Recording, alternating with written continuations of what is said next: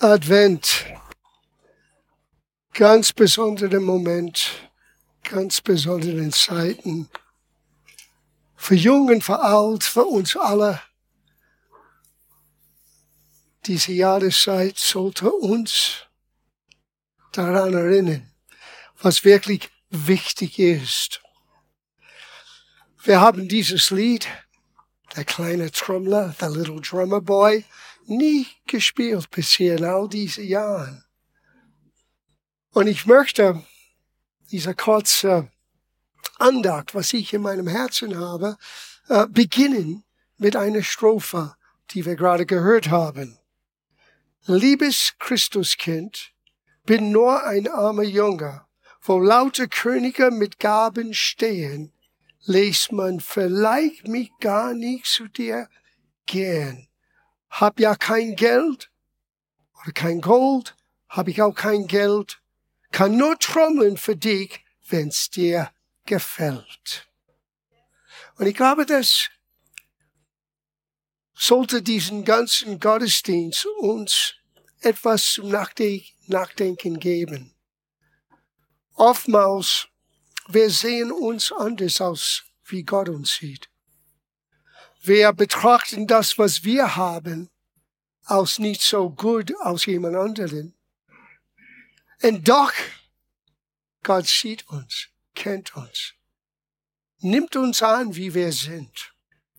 Und das Ganze mit Advent, mit Weihnachten, ist für uns, die Jesus nachfolgen, ein so ein wichtiger Moment in unser ganzes Jahr, weil wir nehmen ein paar Minuten Zeit, trotz aller manchmal Herausforderungen, Einkäufe und was essen wir und Deko und all die Dinge, die wir alle tun.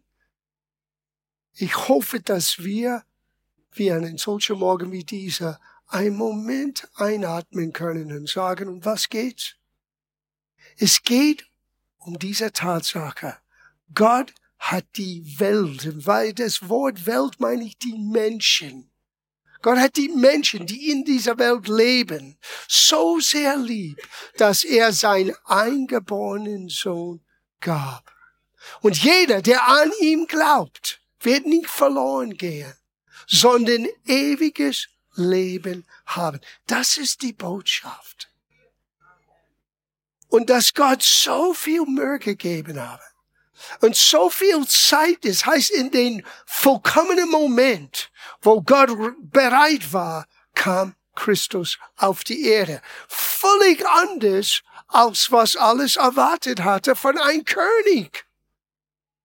Aber das sollte uns so viel sagen über Gott. Gott schaut nicht auf das Äußerliche, wie wir Menschen das tun.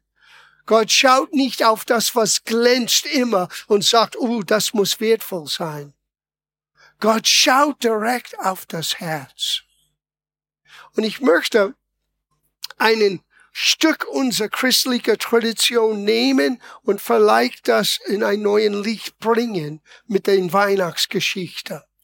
Weil mit den Weihnachtsgeschichten, mit den Christkind, mit den Herberger und den Stall, wo Christus geboren ist, kommt auch die Geschichte, was wir nennen, aus den drei Königen.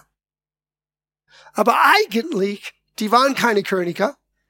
Und eigentlich, ich möchte niemands Tradition durcheinander bringen, obwohl wir auch drei kleine Figuren haben in unserer Krippe zu Hause, ähm, die waren nicht drei. Die haben drei Gaben gebracht und vielleicht deswegen, die haben einen Gabe pro Person zugeteilt. Und die waren keine Könige. Das Neue Testament nennt sie Weise. Einige sagen, dass die waren Sternenbeobachter. Was eigentlich, na denk mit, nicht erlaubt war für das jüdische Volk.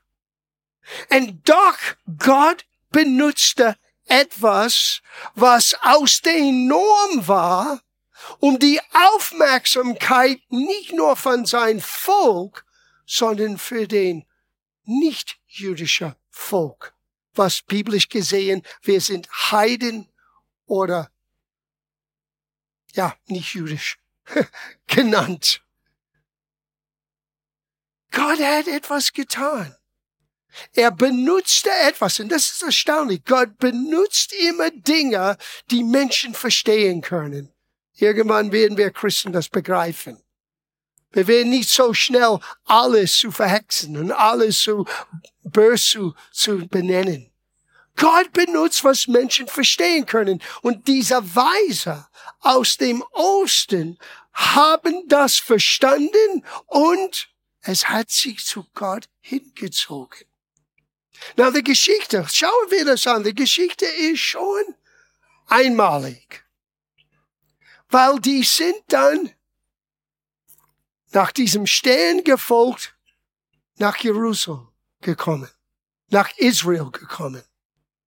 Und sie haben den König damals, Herodias, der eigentlich kein richtiger König war, war kein König von Israel. Er wurde von der römischen Besatzung dort eingesetzt als einen haben, leitende Figur. Und er war auch keiner Volljude.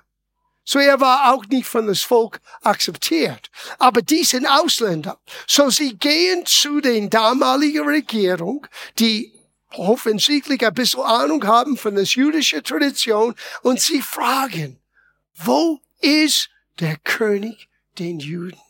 Darf ich das vorlesen? Das ist in Matthäus Evangelium, beginnend ab Vers 1 in Kapitel 2. Als nun Jesus geboren war in Bethlehem in Judäa, das haben wir wunderschön gesehen und gehört heute Morgen, in den Tagen des Königs Herodias, siehe, da kamen Weisen aus dem Morgenland nach Jerusalem. Die sprachen, wo ist der neugeborene König der Juden? Denn wir haben seinen Stern im Morgenland gesehen und sind gekommen, um ihn anzubeten.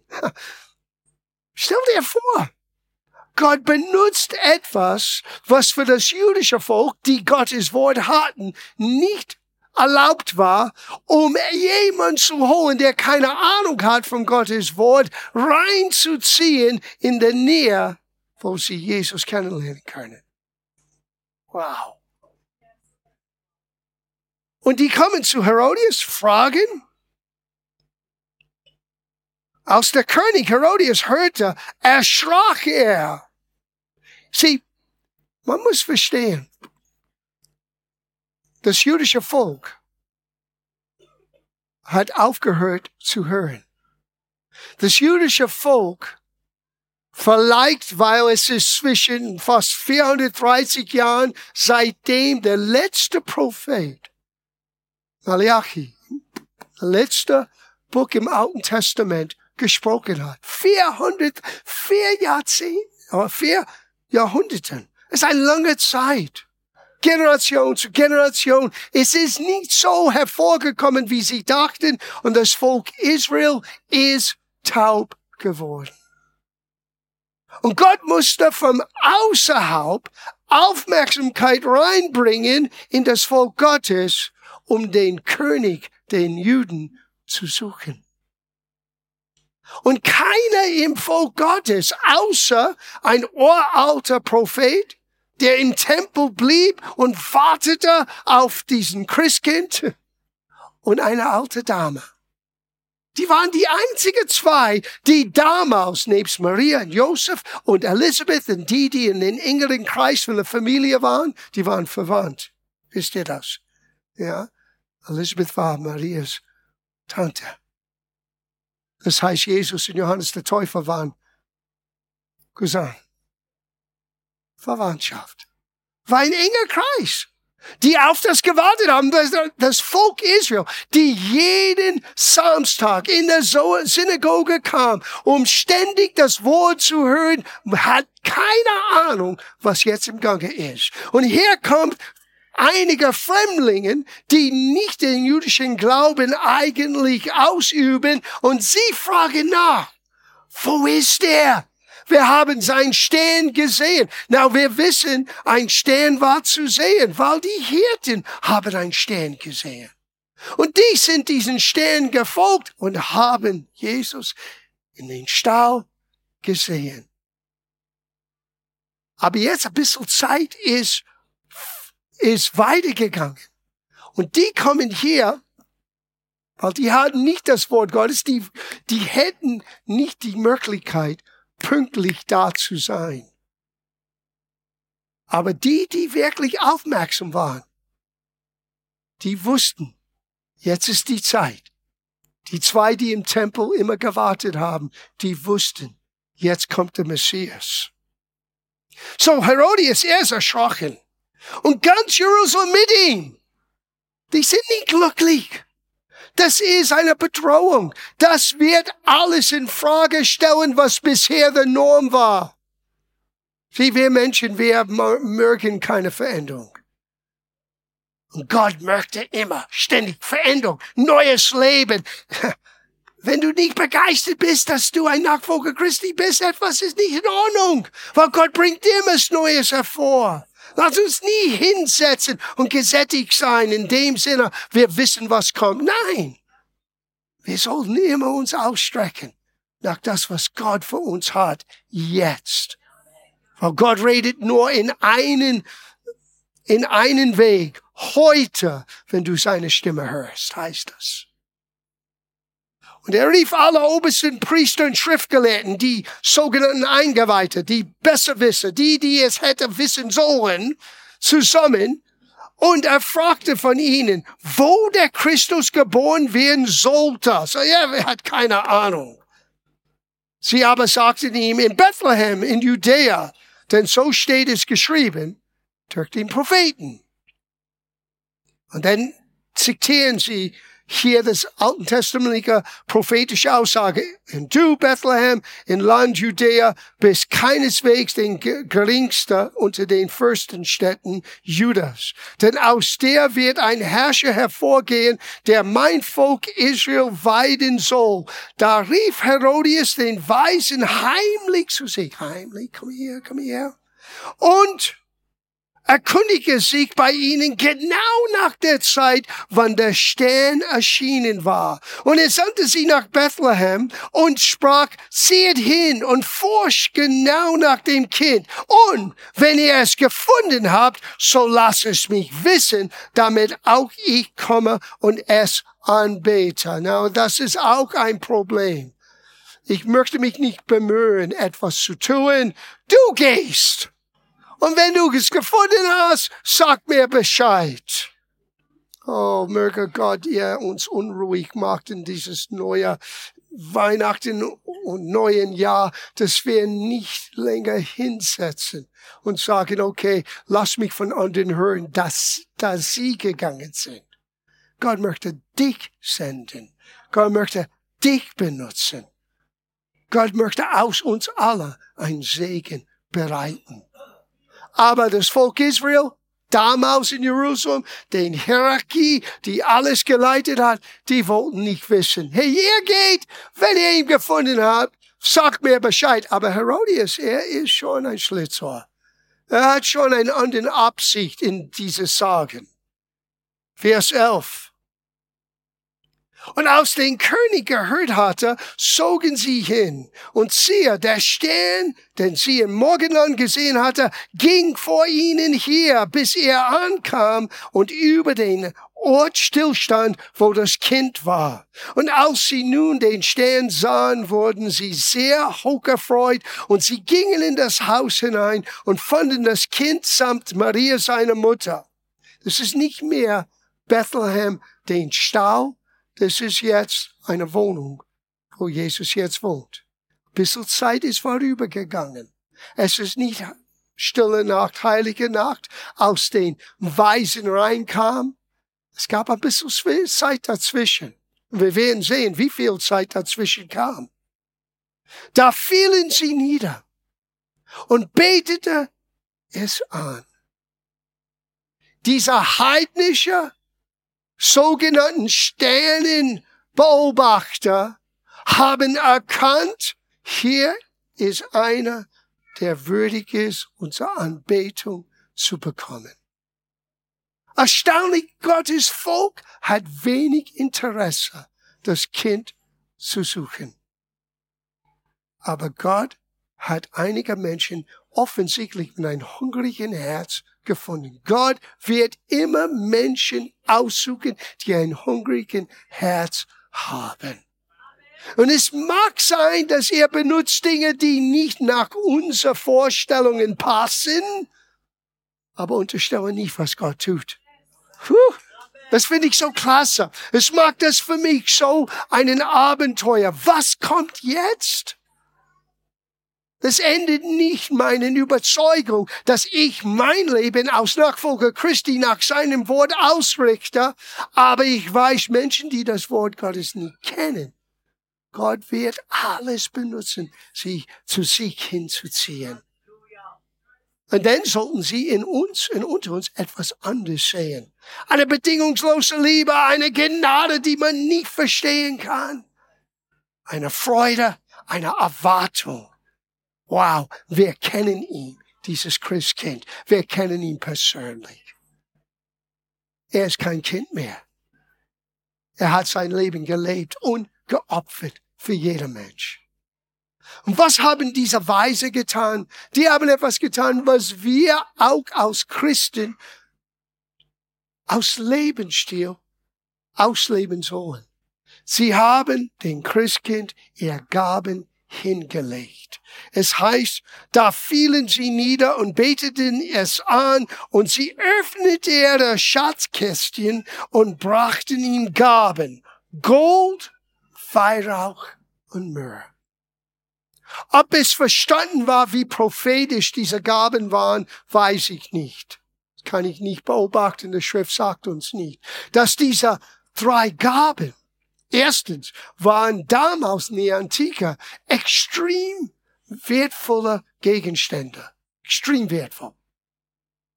Und Gold aber für uns aus, aus, aus, aus Menschen, die Gottes Wort kennt, wenn man das symbolische Bild sieht von dem Alten Testament, es ist immer ein Sinnbild für Gottes Heiligkeit, für Gott, für Gott selber. Deswegen war die in den Allerheiligtum den Gnadenthron bedeckt mit Gold.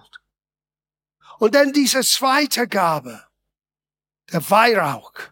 Weihrauch ist ein Bild von das Leben Jesu, wo er sein Leben geformt hat im Gebet und Gemeinschaft mit dem Vater. Er sagte, was ich tue, ich tue nur das, was der Vater will. Was ich sehe vom Vater, das tue ich. Was ich höre vom Vater, das sage ich. Und Weihrauch symbolisiert Gebet. Und das wird den Rückgrat für das Leben Jesu in seinem Dienst. Das Gebet nimmt immer eine wichtige Rolle. Umso mehr, dass wir sein Leben, sein irdisches Leben studieren.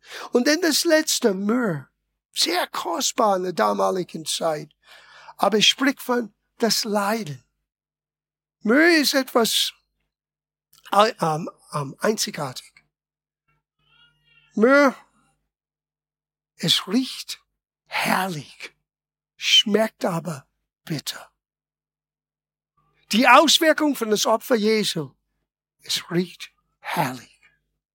Aber die Kosten, die Leiden, es hat bitter geschmeckt. Und ob sie das verstanden haben, was sie gerade hingelegt haben, well, das überlassen wir anderen aber dass sie ihm mit ihren Gaben beschenkt, zeigt uns, was Gott von uns sucht. Ob es der kleine Trommler ist, der nur sein Instrument spielen kann, oder ob es ist, was wir von Gott schon bekommen haben. Zeit, Talent, was wir mit unseren Talenten tun, unsere Arbeit, unsere Finanzen, alles, was unser Leben ausmacht, kann und soll zu einem Gott wohlgefälliges Opfer werden, wenn es mit dem richtigen Herzeneinstellung ihm anvertraut ist. Wenn dieser Weisen aus dem Morgenland uns etwas beibringt, es ist auch dasselbe Aussage von den kleinen Trommler. Denke nicht weniger von dir selber. Denke nicht, dass du Gott nicht verstehen kannst, weil Gott ist mehr interessiert, dich in seine Nähe zu ziehen und dich Dinge verständlich zu machen, als was du jetzt verstehst. Und er wird alles tun, sogar den Himmel verändern, um Menschen dorthin zu bringen, damit sie Jesus erkennen. Er hat sich nicht verändert. Er ist derselbe Gott.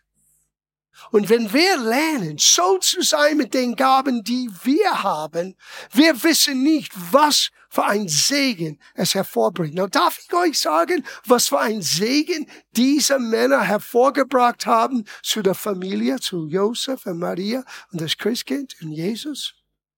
Darf ich euch sagen? Vers 12. Und da sie im Traum angewiesen wurden, nicht wieder zu Herodias zurückzukehren, zogen sie auf einem anderen Weg zurück in ihr Land. Sieh, Gott sagte, geh nicht zurück zu diesem Gauner, dieser Schlitzer. Er hat eine andere Absicht. Als sie aber weggezogen waren, siehe, der erscheint ein Engel des Herrn dem Josef im Traum entsprach, steh auf, nimm das Kind und seine Mutter mit dir und flehe nach Ägypten und bleibe dort, bis ich es dir sage. Denn Herodias will das Kind suchen, um es umzubringen. Na, darf ich euch etwas geben zum Nachdenken? Ist meiner Meinung nach. Diese wertvolle Gaben, war Gottes Versorgung für dieses Zeitspanne im Ausland, wo es nicht so einfach ist, für einen Ausländer anzukommen, zu arbeiten, äh, sein eigenes Geld zu verdienen. Gott hat schon für die Familie versorgt. Ein bisschen persönliche Botschaft. Gott ist dabei, auch für dich zu sorgen, für Dinge, die du noch nicht siehst. Wenn du erlaubst, dass dein Leben wird in einem Platz sein, wo Gott dich überraschenderweise helfen und segnen kann und du weißt nicht, was morgen oder übermorgen kommt, Gott hat schon im Voraus für dich versorgt. Und so war das damals.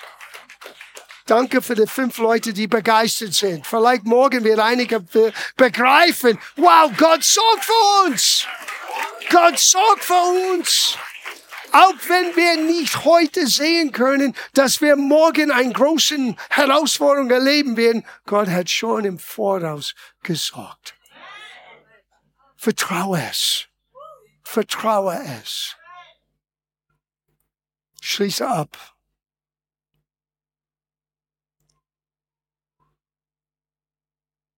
Vers 16. Und als nun Herodias von den Weisen betrogen sah, wurde er sehr zornig, sandte hin und ließ alle Knaben töten, die in Bethlehem und in seinem ganzen Gebiet waren, von zwei Jahren und darunter, nach der Zeit, die er von dem Weisen genau erforscht hatte. So, es gab eine gewisse Zeit von den Geschichten, was Meana uns beigebracht hat, wo die Hirten den stehen sah, Gottes Volk, die einfachen Menschen,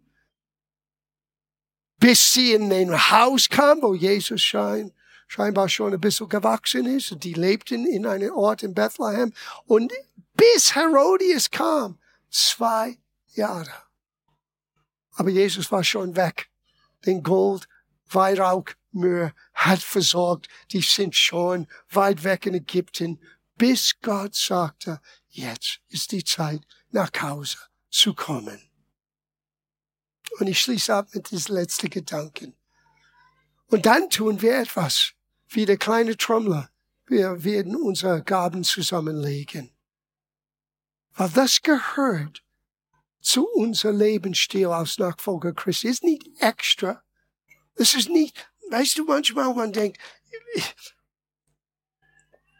Redet nicht über Geld, was wird Menschen denken. No, es ist viel mehr als Geld. Es ist, ich sage immer, dein Substanz. Was dein Leben ausmacht. Dinge machen nicht dein Leben aus. Dein Herzen, dein Vertrauen, deine Hoffnung, deine Beziehung mit Gott. Das ist, was dein Leben ausmachen soll. Und was wir zu geben haben, ist nur der äußere Erscheinung von was innerlich schon hoffentlich vollzogen ist. Gott, alles was ich bin, alles, was ich habe, gehört dir. Sag mir, was ich tun soll und ich mach's. Wenn Gott uns so zu einem Punkt im Leben bringen kann, ich sag dir, das, was wir tun, kann nicht ermessen in Größe, klein oder groß. Es ist ermessen, mit welchem Herz habe ich es getan.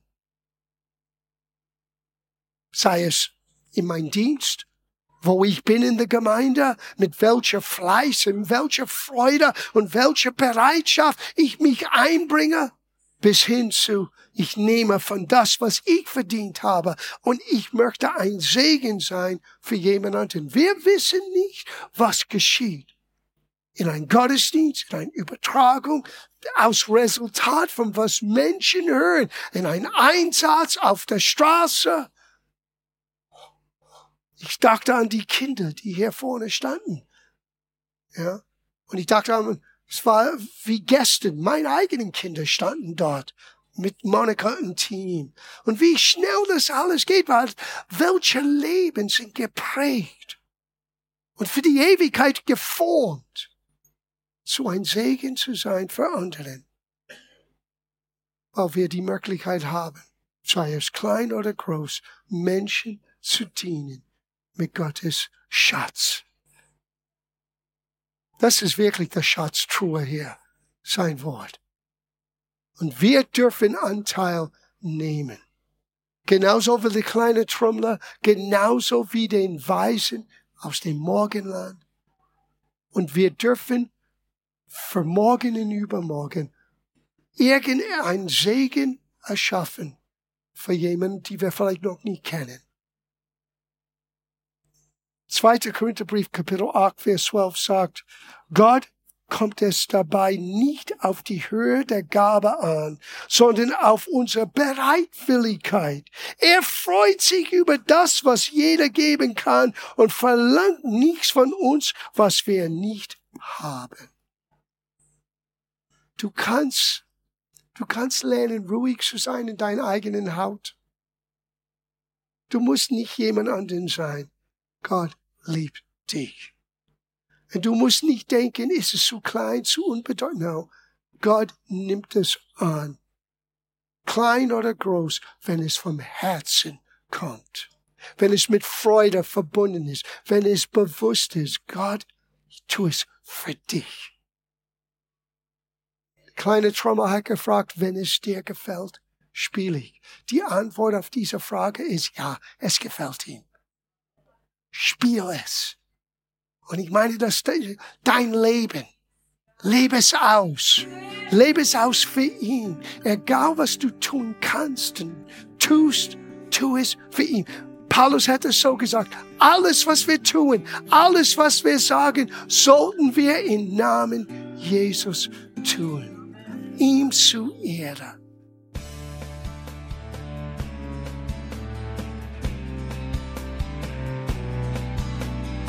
Liebe Zuhörer, das war ein Ausschnitt eines Gottesdienstes hier im Gospel Life Center. Auf unserer Website www.gospellifecenter.de können Sie die Notizen für diese und andere Predigten nachlesen und sich über die Arbeit von Gospel Life Center informieren. Wir wünschen Ihnen Gottes Segen.